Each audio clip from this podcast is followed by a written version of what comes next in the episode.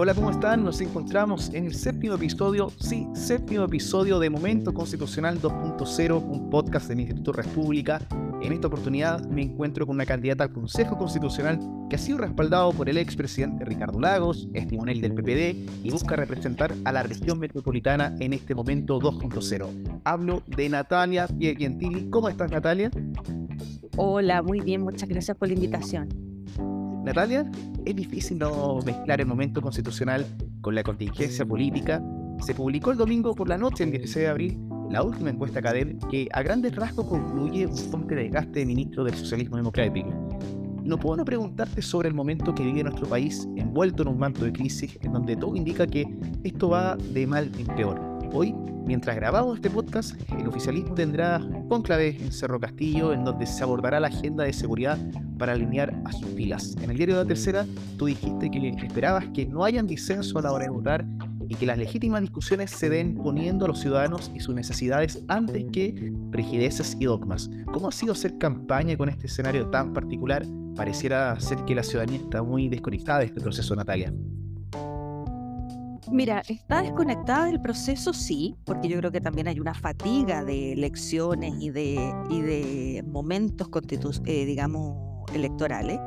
Creo que además tampoco ha ayudado mucho la campaña desinformativa de la derecha respecto de que esta constitución eh, va a poder eh, introducir elementos que cambien dramáticamente la situación de la seguridad eh, por lo tanto, ha hecho que este tema sea el más fundamental en la discusión. Y yo creo que no es malo que así sea, toda vez que es el tema que más le importa a la ciudadanía. Mi problema es cómo este tema se establece como parte agua respecto de los que quieren seguridad y los que no, cómo van a introducir este tema en la Constitución, lo cual a mi juicio es difícil y no correspondería, porque finalmente la seguridad se trabaja a través de políticas públicas y de legislación no a través de la Constitución. Sí, coincido que hay una fatiga electoral y hay que ir viendo cómo se trabaja en cuanto al tema de seguridad desde políticas públicas y también cómo se involucra esto en el nuevo proceso constitucional. En Natalia, según lo que uno puede recoger también de la prensa y lo que he podido reportear, eh, se habla de un resultado electoral que se aspecta sombrío en los cálculos oficialistas y algunos de los dirigentes han señalado que una baja participación puede afectar la legitimidad del nuevo proceso y del voto obligatorio mismo. ¿Qué piensa al respecto? Yo creo que una elección es una elección y que ojalá votara la mayor cantidad de personas. El voto obligatorio es una buena noticia a mi juicio, pero creo que desde antes estar diciendo que este va a ser legitimado o no, creo que con voto voluntario votaba menos de la mitad de los habilitados para votar y nunca nadie puso en tela de juicio la legitimidad del proceso. De modo que, creo que hay que adelantarse a ver cómo se resuelve esto, cómo se trabaja posteriormente con los consejeros electos, más que estar dando cifras de que si son complejas para un lado o para el otro, ponen en riesgo cierta legitimidad. Creo que eso no es materia de discusión, no es importante discutir. Natalia, ¿a ti te pareció que esto debió empezar con un plebiscito de entrada? Creo que no, pero porque creo que la política está para generar acuerdos y para poder dar respuesta a los ciudadanos. Porque si no, plebiscitaríamos todo. Plebiscitaríamos desde las leyes, desde las medidas. De modo que creo que además el mandato era lo suficientemente amplio en un inicio como para que la política pudiese dar respuesta al proceso que fue fallido. Sí, coincido, la política está para lograr acuerdos, Natalia. Y Natalia, en caso de que tú ganes este 7 de mayo, tendrás que trabajar sobre la base de que, fueron cimentando los expertos en este proceso, y ya no desde una hoja en blanco. ¿Qué esperas recibir tú de esta comisión experta que ya está cerrando el proceso de enmiendas y que hemos visto que ha estado marcado en estos últimos días por fuertes diferencias entre el oficialismo y la oposición? Hay un trabajo a contrarreloj, nos vimos que los, los, expertos están cerrando esto con indicaciones, donde muchas de ellas apuntan a modificar el sistema electoral, o hasta incluso hay batallas ideológicas por ejemplo, eh, en cuanto al derecho a la salud y la libertad de, elección. ¿Qué opinas, Natalia? A ver, creo que los expertos están haciendo lo que se les pidió, que era generar una arquitectura, eh, un borrador, un índice, donde posteriormente la discusión democrática va a llenar esos espacios en blanco.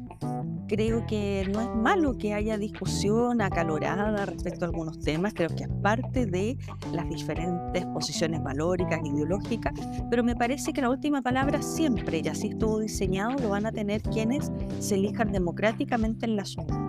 Y eso también nos da un respiro respecto de cómo se incorporan las 12 bases que acordamos en un principio y cómo también vamos dando respuesta a la ciudadanía en aquellos ámbitos que el proceso anterior no pudo dar respuesta. Ejemplo, dar certeza, ejemplo, llegar a acuerdo, eh, tratar de entender que esto es una arquitectura institucional y no un programa de gobierno, y así un montón de cosas sobre las cuales creo que hay meridiano consenso, tanto en la ciudadanía como en la política respecto de lo que se viene o de lo que se debería venir. Sí, es importante eso de dar certeza y llegar a acuerdo y que se vaya formando en una arquitectura constitucional. Eh, Natalia, se nos va volando el tiempo, pero no me puedo ir sin preguntarte por qué en la región metropolitana deberían votar por ti, qué te diferencia y en qué materias no estás dispuesta a transar.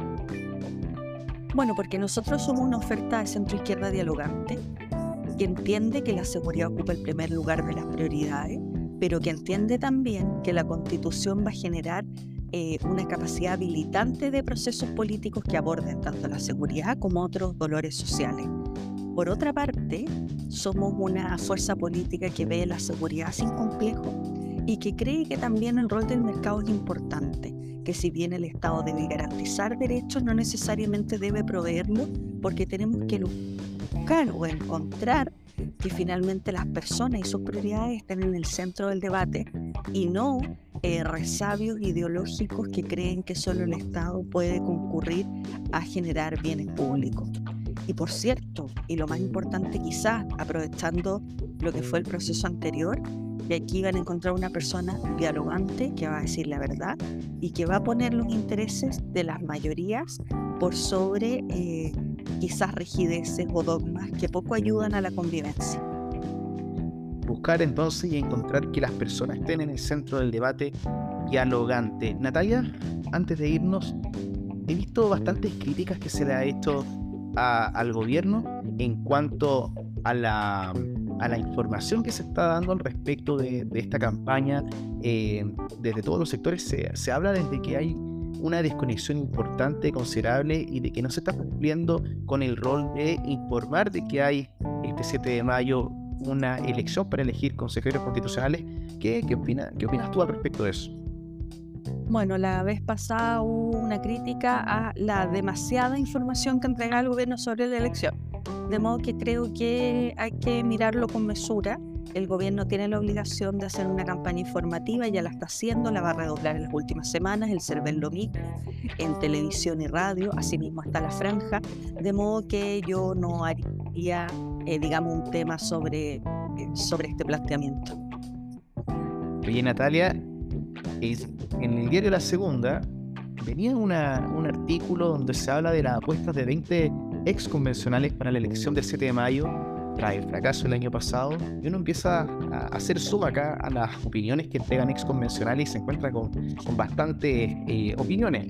Hay una ex convencional, que es María Rivera, en donde ella dice van a quedar los partidos tradicionales igualmente representados. ¿Tú crees que... Eh, ¿Qué opinas con respecto a esta declaración de esta ex convencional? Puede que tenga toda la razón, el problema es si yo le doy una connotación negativa o positiva a eso que ella señala. Porque la democracia tiene que funcionar con partidos políticos robustos y tenemos que hacer todo lo posible para que sea más transparente, para que sus declaraciones de principio sean tremendamente clara y la ciudadanía sepa quién es quién. Pero una democracia no funciona sin partido. Por lo tanto, yo la invitación que hago no es a denostar que existan partidos, porque eso le hace mal a la democracia. Es cómo ponemos incentivos para que tengamos mejores partidos políticos, que es distinto. Exacto, y, y Fuad también señala acá, no sé si coincides con él, en que la gente votará por listas más moderadas. Yo creo que las personas han revalorizado eh, eh, lo virtuoso que es llegar a acuerdos sin renunciar a los principios o a los valores que tiene cada sector, pero entendiendo que hoy día no tenemos mayorías absolutas eh, ni sociales ni políticas. Y eso nos obliga a mirar al del frente como un legítimo representante también de una proporción importante de la ciudadanía. Acá nadie tiene el monopolio ni del altruismo, ni de la verdad, ni de las mejores ideas. Y creo que ese acto de humildad en la política se está haciendo cada vez más necesario. Natalia, no puedo hacerte esta pregunta. ¿Es difícil hacer campaña siendo timonel de, un, partido político? Mira, para mí no ha sido difícil, eh, en el sentido en que la gente es respetuosa, te manifiesta sus dolores, sus quejas, pero nunca, nunca yo he sentido, eh, digamos, una descortesía o, donde sí siempre está ella en las redes sociales, pues las redes sociales son impunes, tú no le estás viendo la cara al otro y esos espacios de impunidad dan para que las personas de repente te denosten o eso, pero en la calle, en el territorio donde tú ves la cotidianidad, los rostros, la sonrisa, los dolores, los dilemas, la gente es súper respetuosa y está súper abierta a conversar. Sí, coincido. Y, en la calle la gente en realidad se muestra más amable y dispuesta a conversar y a escuchar también, ya que, como dijiste al principio, estamos en un momento en donde nos hemos ido agotando tantas elecciones, tantos procesos, eh, plebiscitos, así que es importante esto que mencionas tú y que puedas ir conversando con la ciudadanía, que puedas seguir informándose también. Natalia, se nos pasó volando el tiempo muchísimas gracias. Estuvimos con Natalia Pierintini, candidata a consejera constitucional por la región metropolitana y timonel del Partido por la Democracia. Muchísimas gracias, Natalia. De verdad que muy interesante esta conversación y vamos a estar Muchas, conversando con esto. Muchas gracias, un abrazo. Muchas gracias, Natalia. Y nosotros nos vemos la próxima semana en un nuevo capítulo de Momento Constitucional 2.0. Nos vemos. Chao, chao.